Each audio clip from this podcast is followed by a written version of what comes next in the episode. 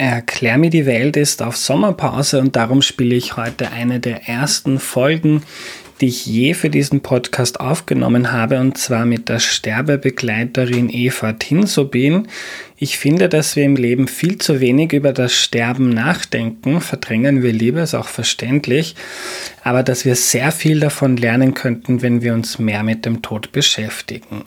Was, das hat mir Eva in dieser Episode erzählt und ich wiederhole sie heute, weil sie mich wirklich wahnsinnig berührt hat. Viel Spaß dabei. Nächste Woche ist die Sommerpause auch schon wieder zu Ende und es kommt wieder eine neue Folge Erklär mir die Welt.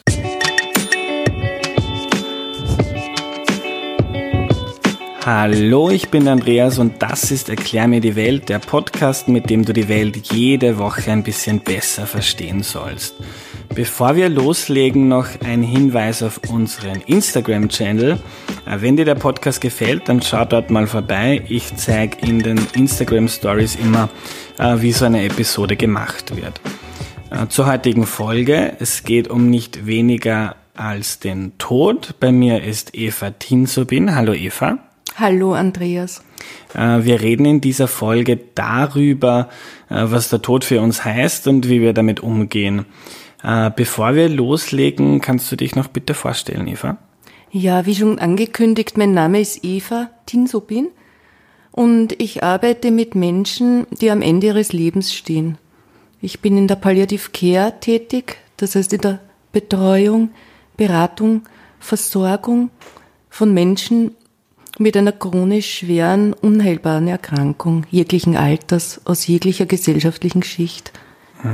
Und arbeitest du hauptsächlich mit Menschen, die sterben oder mit deren Familie, Bekannten, Mann, Frau? Im Krankenhaus, auf der Palliativstation, arbeite ich hauptsächlich mit Menschen, die sterbend sind, nämlich früher oder später sterbend sind, äh, aber schon auch mit ihren An- und Zugehörigen. Also die kommen dort immer wieder auch auf mich zu und sprechen. Mhm, vor allem, also ich höre zu. Das ist so meine Haupttätigkeit. Ja, wie kann man sich diesen Job vorstellen? Wie arbeitet man mit jemandem, der weiß, er wird sterben? Wir arbeiten auf der Station äh, so, also da beginne ich von vorn. Äh, wir kommen im Grunde genommen rein in ein Zimmer, äh, wo ein bis zwei Patienten liegen und wir wissen nichts.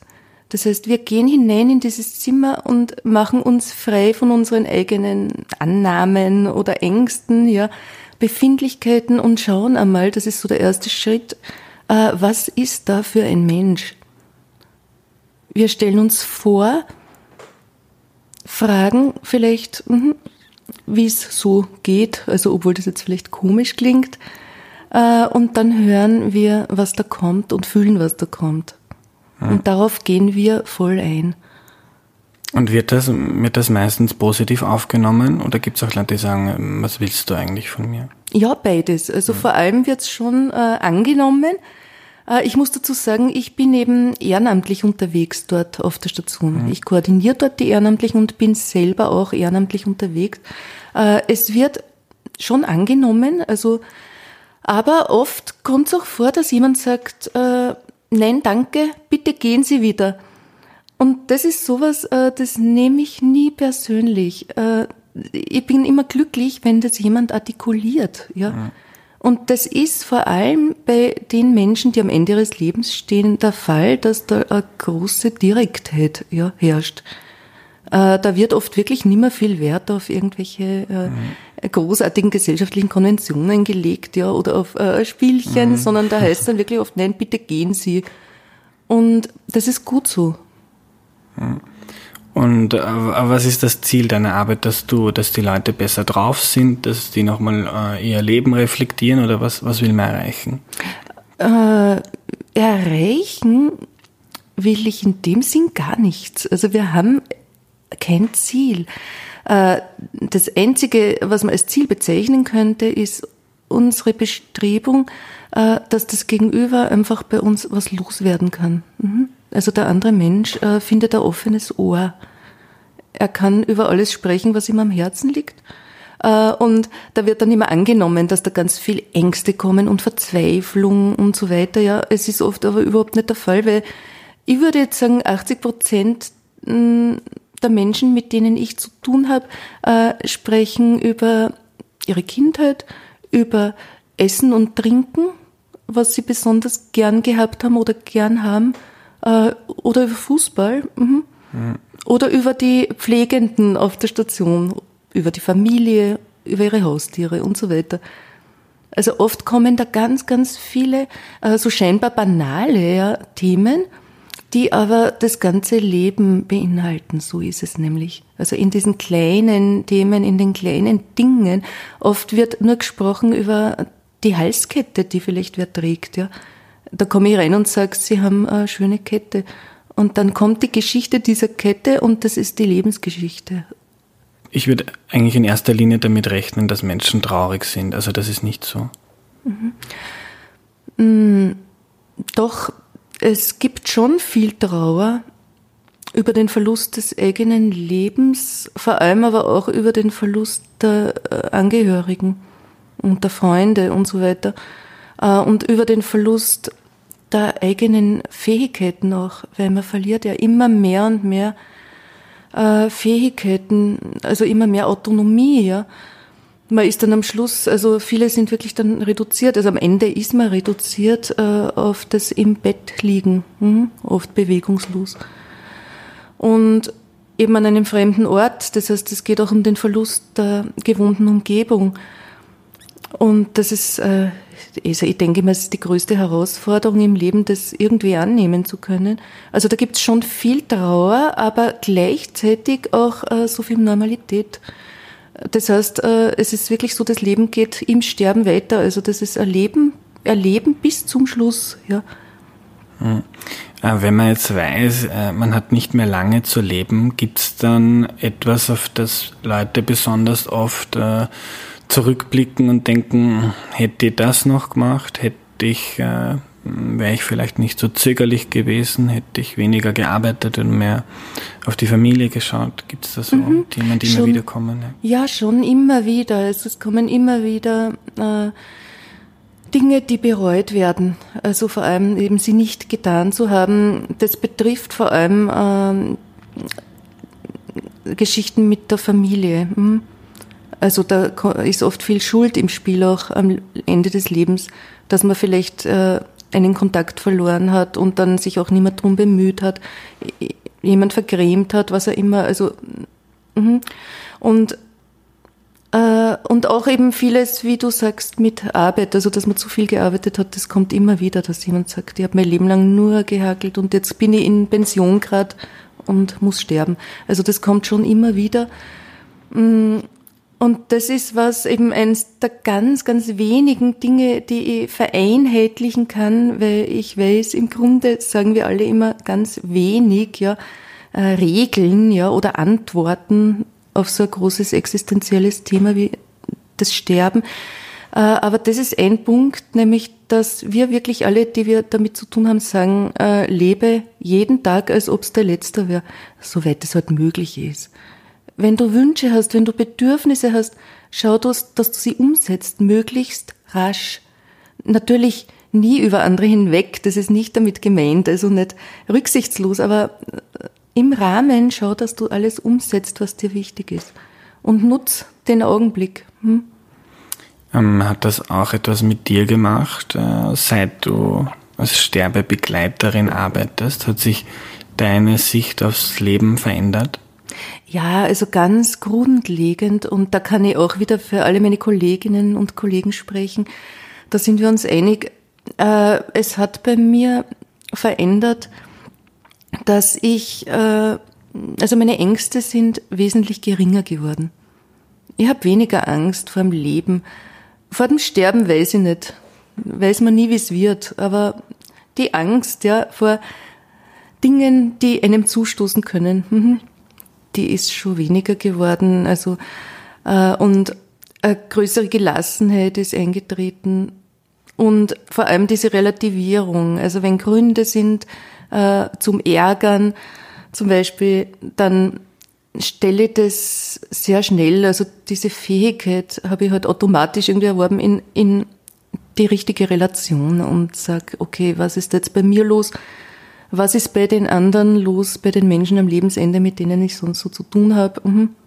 Und das steht dann schon in einem Verhältnis, wo ich sagen kann, es ist einiges viel leichter mhm, im Leben.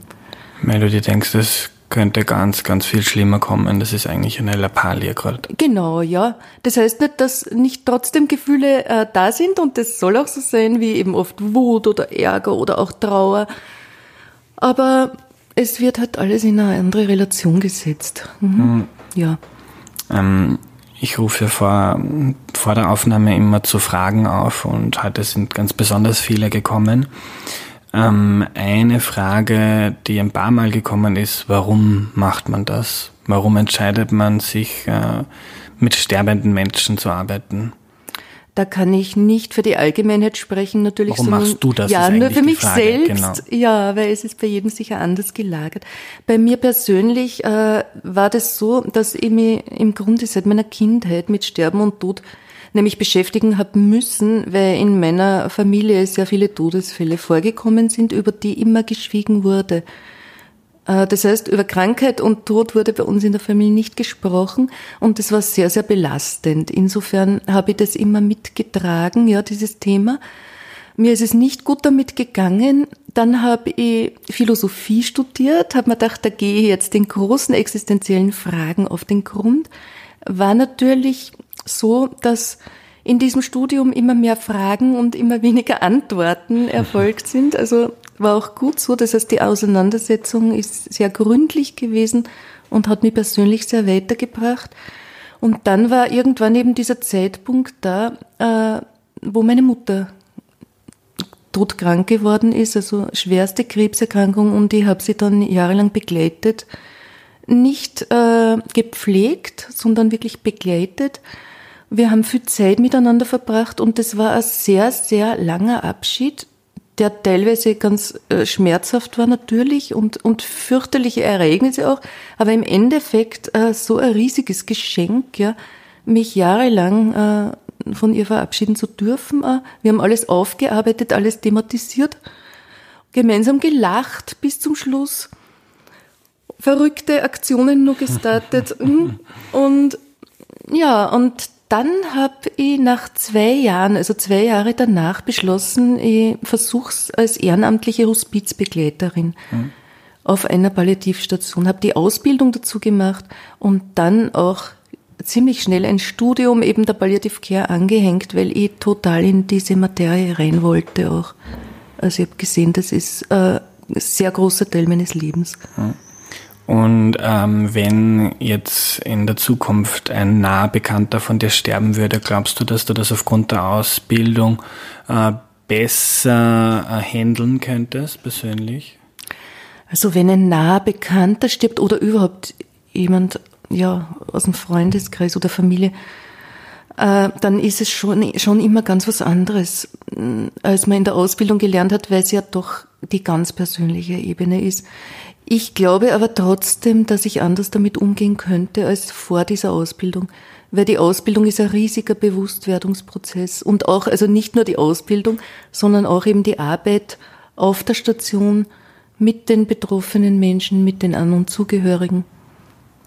Ja. Also man weiß, also ich weiß mehr, es ist Wissen zum einen, ja, auch Wissen, wo Hilfe zu holen ist, wo Unterstützung zu holen ist, das ist ganz was Wichtiges. Also äh, je mehr Information, umso weniger stehen Menschen allein da. Und also eine Art von Selbstermächtigung, Selbstwirksamkeit, ja, ist da auch in Gang gekommen. Und dann aber auch eben der Umgang, weil für mich jetzt in diesen Jahren, äh, die ich das mache, ist Sterben wirklich zu einem Teil des Lebens geworden. Also ich gehe schon anders damit um. Mhm. Ja. Eine Frage, die auch häufig gekommen ist, wenn ein Bekannter von mir einen Todesfall in der Familie hat oder im Freundeskreis, hm, hast du Tipps für denjenigen, wie man, wie man damit umgeht, wie man helfen kann, wie man Trost spenden kann? Hm, Trost spenden ist sowas, das ist bei uns eigentlich fast ein No-Go, weil Trost nicht gespendet werden kann. Äh, es geht, und das ist auch immer ein Tipps, das ist immer, ich habe keinen Werkzeugkoffer, ja, mhm. so, den man da öffnen kann, weil es ist bei jedem Menschen alles immer anders. Aber was ich schon sehr gern und oft vermittel, ist, dass es in so einer Situation ums Dasein geht. Also es ist so viel geholfen und so viel getan, wenn man einfach nur da ist. Wenn man weder davonläuft, noch aber äh, da ist und gute Ratschläge gibt und handelt und lauft und tut. Also das ist oft überhaupt nicht gefragt, sondern es geht ums Dasein, Anwesendsein. Mit aushalten und ausharren. Wenn man das schafft, und das ist eine große Herausforderung, weil so viel Ohnmacht im Spiel ist, ja, gerade wenn man einem geliebten Menschen ja nicht helfen kann in Wirklichkeit, ja, äh, man wird damit handlungsunfähig mit diesem Wissen, man kann ihn nicht retten. Und da ist es wirklich so wohltuend, also das kriegen wir immer wieder äh, gespiegelt, das hören wir, ja, also diese Rückmeldungen und äh, selber bemerkt man es ja auch, wenn man in einer Notsituation ist, es bringt wirklich oft am meisten, wenn jemand anderer da ist.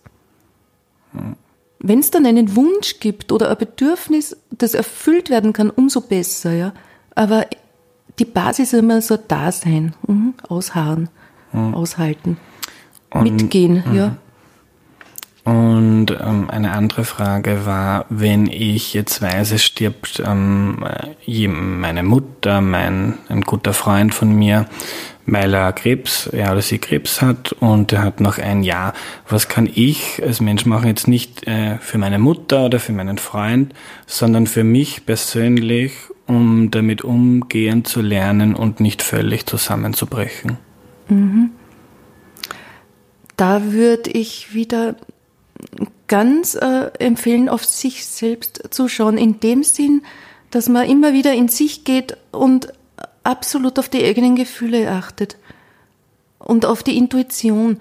Und wenn jemand stirbt, der einem sterbend ist, der einem sehr nahe steht, dann ist natürlich ganz viel Trauer, äh, Wut, Verzweiflung auf dem Spiel. Und es geht darum, das wirklich auch zuzulassen. Mhm. Das immer wieder rauszulassen und ich plädiere absolut dafür, also jedem Menschen gegenüber sich professionelle Unterstützung zu suchen. Äh, bitte bloß nicht äh, verlangen von sich selber, ich muss jetzt die Mutter pflegen. Das Pflegen kann man, kann man wirklich professionellen Pflegenden überlassen soweit es finanzierbar ist, ja. Also das ist ein Politikum, da sind wir beim mhm. anderen Thema. Aber bitte die Pflege und alles, was möglich ist, auch vielleicht das Putzen, ja, und, und was auch immer, äh, möglichst professionellen überlassen und, und Zeit, ja, Zeit haben, Zeit für Beziehung. Also das bringt's total. Mhm. Sich mhm. Zeit für die Beziehung nehmen und sehr auf die eigenen Gefühle schauen und nicht bitte von sich selbst verlangen, alles richtig machen zu müssen weil jeder äh, macht einfach seine Fehler und tappt in Fehler und das sind Ausnahmesituationen. Da kann man nicht äh, perfekt funktionieren. Das ist auch eine große Belastung für die betroffenen Menschen, also für die Kranken. Ja, äh, ist es auch eine Belastung, wenn sie merken, mh, das Gegenüber will perfekt sein, ja, weil da entsteht Distanz. Mhm. Und bitte Freiräume nehmen. Also nicht glauben, man muss Tag und Nacht jetzt verfügbar sein, ja, sondern wirklich dann äh, ins Kino gehen, ja. Einmal zwei Tage irgendwo einen Städtetrip oder was auch immer machen oder in die alte Donau springen und schwimmen. Was auch immer. Mhm. Die Zeit ist wichtig. Und im Moment, wenn man sich professionelle Hilfe holen möchte, muss man sich das privat bezahlen, also die Krankenkasse in Österreich? Nein, äh, überhaupt nicht. Da mhm. gibt's eh viele Angebote. Also da würde ich empfehlen, sich an eine der äh, Institutionen zu wenden, Caritas, Volkshilfe, Hilfswerk, äh, Frohsoziales Wien und so weiter. Äh, da gibt's schon viele, viele Angebote, die auch von den Kassen finanziert sind, also wo man Selbstbehalt leisten muss, der aber dem Einkommen angepasst mhm. ist.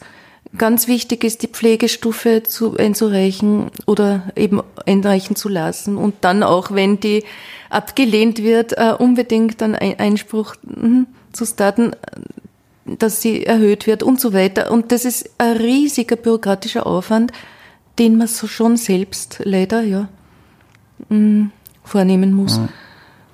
Äh, jemand anderer wollte wissen, äh, wie erklärt man seinen eigenen Kindern, dass man stirbt? Hm. Oh je, das ist also, das ist wirklich eine sehr schwierige Frage. Wie erklärt man seinen eigenen Kindern? Hm. Das ist völlig situationsabhängig, würde ich sagen, und auch abhängig von der äh, Familiengeschichte und so weiter. Aber auf jeden Fall, wenn es hilft, äh, wieder würde ich sagen, mit Unterstützung anderer Menschen. Also vielleicht holt man sie jemand aus der Familie dazu oder die beste Freundin oder also jemand, der mit zu, zu einem selbst, aber auch mit den Kindern eine enge Beziehung hat. Oder sogar, äh, was ein Psychotherapeutin, wen auch immer. Oder man macht es im Krankenhaus gemeinsam mit der Ärztin des Vertrauens. Also das ist schon mal eine gute Basis. Wenn man es nicht alleine schafft, ja, würde ich sagen. Und dann halt schon immer mit aller Offenheit.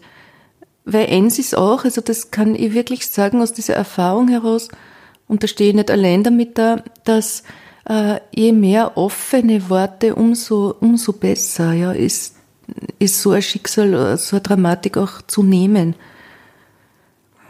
Wenn herum äh, die, das alles so verdeckt wird und vertuscht wird, ja, dann äh, das geht fast immer schief. Da ist die Belastung für alle Beteiligten dann am höchsten. Also Offenheit und Ehrlichkeit. Äh, ja. Glaubst du, dass nach dem Tod irgendetwas kommt? Ich persönlich äh, bin offen für alles. Also ich habe keinen Glauben.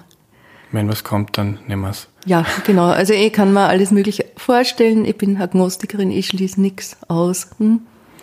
Mm, etwas anderes, das viele gefragt haben, ist, wie stehst du denn zur Sterbehilfe? Hat sich da mhm. deine Meinung verändert durch die Arbeit mit schwerkranken Menschen? Ja, absolut. Äh, durch die Arbeit mit schwerkranken Menschen und auch durch meine Ausbildung.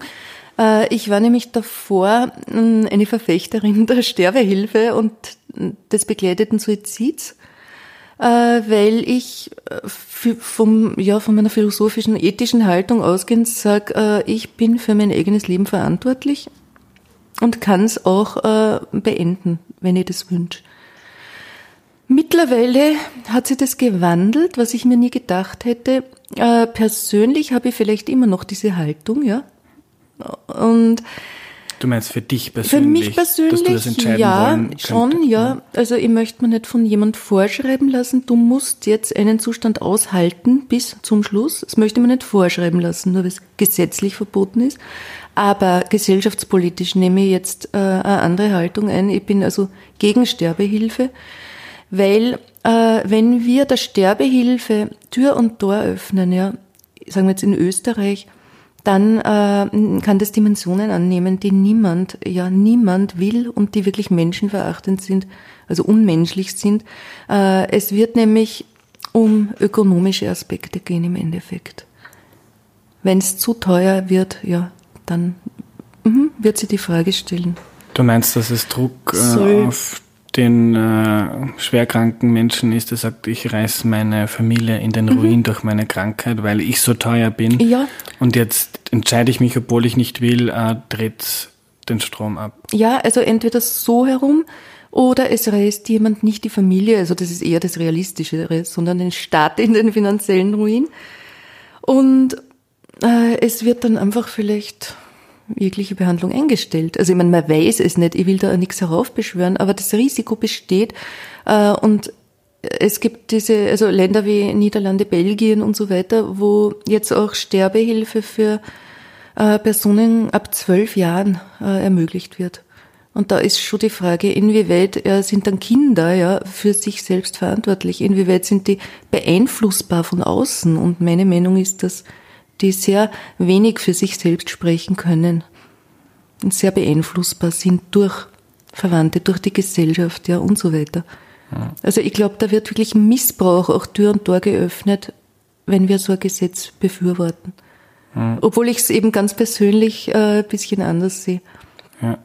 ja. Und dann ist es schon auch noch so, dass mh, mm, es gibt schon so ein so eine Aussage auch in der Hospiz- und Palliativbewegung, nämlich eine Frage, die immer gestellt wird, ist ist uns unser eigener Tod, unser eigenes Sterben zumutbar? Ist es dem Menschen zumutbar? Und wenn man da äh, sehr drauf eingeht und überlegt, dann kommt vielleicht ein Ja raus, dass man einfach diesen Weg, auch wenn er schrecklich ist, zu Ende geht. Aber da kann man sich jahrelang oder ein Leben lang damit beschäftigen. Hm? Ähm, die, die letzte Frage, die ich dir gerne stellen würde, ist auch über WhatsApp gekommen. Und zwar hat äh, jemand gemeint, früher hat was üblich, eine Leichenschau zu machen. Man hat eine Totenwache gemacht, mhm. äh, hat, hat den Menschen noch daheim aufgebahrt und sie dann verabschiedet. Heute sterben viele Leute im Krankenhaus und werden dann irgendwo verpackt und weggebracht. Und die Frage ist, haben wir irgendwie den natürlichen Umgang mit dem Tod äh, verloren? Ja, das ist auch eine große Frage. Ich würde sagen, wir haben den natürlichen Umgang mit dem Tod auf jeden Fall verloren und auch mit dem Sterben davor, mit diesem Sterbeprozess, der ja auch über Jahre hinweggehen kann. Ja, bei unheilbaren chronischen Erkrankungen, das möchte ich eben auch betonen, äh, geht der Prozess des Sterbens, das ist aber zugleich auch natürlich Leben, ja, über Jahre hinweg. Und in meiner Kindheit in den 70er Jahren äh, wurde wirklich in den Krankenhäusern im Bad teilweise oder am Gang gestorben oder in irgendeinem Kammerl. Also ich habe das selbst erlebt. Äh, die Menschen wurden möglichst weggesperrt, weggeschlossen und mittlerweile hat sich das schon geändert. Äh, es gibt jetzt in sehr vielen Institutionen, also Krankenhäusern, Pflege, Altenheimen, äh, eigene Sterbezimmer, nämlich auch äh, Aufbahrungszimmer. Das heißt, es darf immer mehr, es darf zum Glück jetzt wieder mehr gestorben werden, weil das Sterben war ja jahrzehntelang ein Versagen der kurativen Medizin, kann man sagen, ja. Medizin, die auf Heilung aus ist, ja, äh, kann kein Sterben und keinen Tod verkraften. Äh, das wandelt sich jetzt gerade und es gibt eben jetzt die Möglichkeit, sich zu verabschieden. Es gibt auch vor allem, also bei uns jetzt auf der Palliativstation, auf der ich arbeite, gibt's einen Meditationsraum, so heißt er, und da kann der verstorbene Mensch zwölf Stunden aufgebahrt liegen. Äh, wir als, also die Pflegenden und auch die Ehrenamtlichen, wir helfen auch mit bei der Totensorge. Also wenn jemand verstirbt, äh, dann wird er einfach nur liebevoll umsorgt und gewaschen und neu bekleidet und bei uns kriegt der Verstorbene eine Blume in die Hände. Die schnorren wir oft von anderen Zimmern und die anderen Patienten geben die gerne her. Das ist also eine Offenheit, mit der umgegangen wird. Und dann liegt derjenige heute halt im Meditationsraum und alle, die wollen, auch die äh, dort arbeiten, können sich verabschieden von ihm. Und wir haben auch viele Kinder. Also es sind immer wieder Kinder dabei. Und ich kann nur sagen, es ist gut. Es gibt immer noch viele Menschen, die sagen, sie wollen den Verstorbenen dann nicht sehen und sagen, ich halte es nicht aus. Das ist legitim, ja. Mhm. Genauso legitim. Aber allen, die das wollen, äh, tut es gut. Also diese Rückmeldung kommt immer wieder. Mhm. Also ich denke, da tut sich schon was äh, wieder hin zu einer Öffnung des Sterbenlassens auch in der Gesellschaft. Ich hoffe, es wird noch mehr. Ja.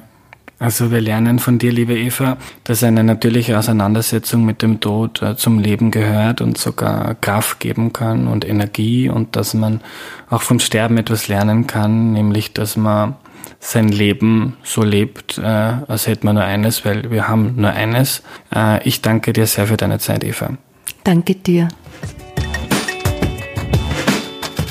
Euch, liebe Hörerinnen und Hörer, danke fürs Dabeisein. Wenn ihr die Folge cool fandet, wäre es toll, wenn ihr sie einem Freund oder einer Freundin empfehlt. Ganz allgemein würde ich mich sehr freuen, wenn ihr dabei helft, Erklär mir die Welt bekannter zu machen. Äh, wir haben da ja eine Mission, gemeinsam die Welt jede Woche ein bisschen besser zu verstehen. Und je mehr sich mit uns auf die Reise machen, desto besser. Vielleicht kennst du da ja jemanden, der sich sonst eigentlich nicht so für Politik, Bildung oder die Welt interessiert und zeigst ihm mal die eine oder andere Folge, vielleicht die jetzige über das Sterben, vielleicht die Nummer 5, wo es darum geht, wie man im Leben etwas findet, das man wirklich gerne macht, oder die Nummer 9, die sich darum dreht, wie Wissenschaftlerinnen auf der Welt nach Außerirdischen suchen. Äh, ich danke euch sehr für eure Hilfe. Nur gemeinsam bringen wir das Projekt weiter voran. Wenn du das erste Mal dabei warst, äh, den Podcast kannst du überall dort hören und kostenlos abonnieren, wo es Podcasts gibt, zum Beispiel in der App Pocket Casts oder auf Spotify.